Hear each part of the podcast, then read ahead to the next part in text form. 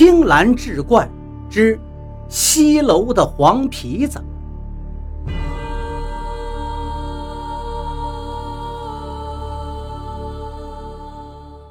书接上回，老掌柜前后几次弄死的那些个皮子里头，并没有那只皮胡子精，只是把他下面的那些子子孙孙的弄死了不少。而这就更刺激了这只皮胡子精的报复意识。皮子这种东西，报复心极强，想要彻底除了这个祸患，就必须一锅端，把这些闹事的皮子一网打尽。而且最重要的就是，千万不能跑了那只最年长的皮胡子精。这几个人不愧是高手。先在包括受灾的邻居在内的这个大范围里撒上一种药，这种药能熏得皮子眼睛是流泪不止，无法视物。这样白天来这儿探风采点的皮子探子就不能靠近或者深入观察他们的布置了。而后又嘱咐那几个长工，牵着狗在这个大圈子里不停地巡视。把那些圈里的皮子撵出圈，或者直接干掉，因为要斩草除根，还不能让皮胡子精给跑了。几个人一商议，决定摆一个绝户阵，大大小小几十个陷阱圈套被埋设在了西楼的四周。这种陷阱圈套跟往常他们经常用的那种陷阱圈套完全不同。往常他们下圈套抓皮子是要得了他们的皮毛好卖钱，而皮子的毛皮以活剥的最为宝贵。一则皮毛完整没有伤损，二则活剥下来的皮毛因为还有流动的气血滋养，毛色细润柔软；而死了之后再剥下来的气血已经不通，毛色就灰暗无光。还会变得粗糙扎手，按照行话说，这叫皮毛已死。所以下的套往往都是些活套，以活捉为主。而这一回，老掌柜雇他们的时候，就跟他们已经讲好了，只死不活，每只皮子都以上品价格的皮毛标价，另外还许给他们多出来的一笔劳务费。心里已经有了底的几个人，当然不用再去理会皮毛是否会受损了。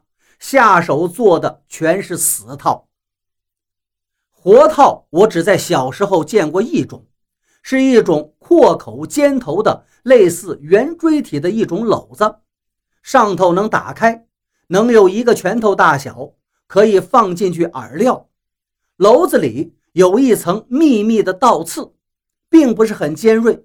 也扎不进皮毛里头，只能让这皮子钻进去之后卡在其中。篓子头上放好饵料以后，就埋在皮子经常出没的地方，上面盖上伪装，阔口处再撒上一些碎的鸡肉，好把皮子引过来。皮子吃完阔口处的饵料之后，就会闻到里头的肉味儿，往里头钻。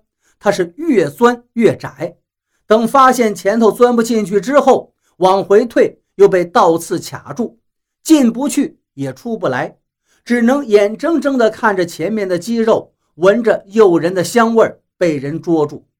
这正是人为财死，鸟为食亡的活生生的例子。还有抓别的动物，好些个陷阱也跟这个相似。而一般被抓住之后，篓子里头的鸡肉也会被喂给这个皮子，让它能吃得饱死。这种死套我是没有见过的，所以不好描述。估计应该跟山里的一些捕猎的器具相似，因为现在已经没有专门抓皮子的人了，即使有，估计大多也是用活套的。天渐渐黑了，在地里忙活了一天的人们，踏着夕阳的余晖，陆续回家。屋顶上的烟囱里升起了袅袅炊烟。诱人的饭菜香味弥漫在大街小巷中。酒足饭饱，就当人们渐渐进入梦乡的时候，西楼的战斗才刚刚开始。世间万物皆有灵性，谁能想到一只小小的黄皮子能有如此的智慧，竟然能够与万物灵长的人类斗个不分上下？白天的陷阱布置已经完成了，只等着今夜跟来犯的皮子们一决胜负。胜则西楼无事，败则就不好说了。或许在几个猎杀高手跟老掌柜的眼里，只要皮子们今晚敢来犯，那一定是有来无回，根本不存在战败这一说。一想到过了今晚，这西楼就能保得平安，已经好一阵子都笼罩在恐惧不安阴云之下的西楼，今夜也是难得的热闹起来，上上下下、里里外外。灯火通明，把一个西楼映衬得更加妩媚多姿。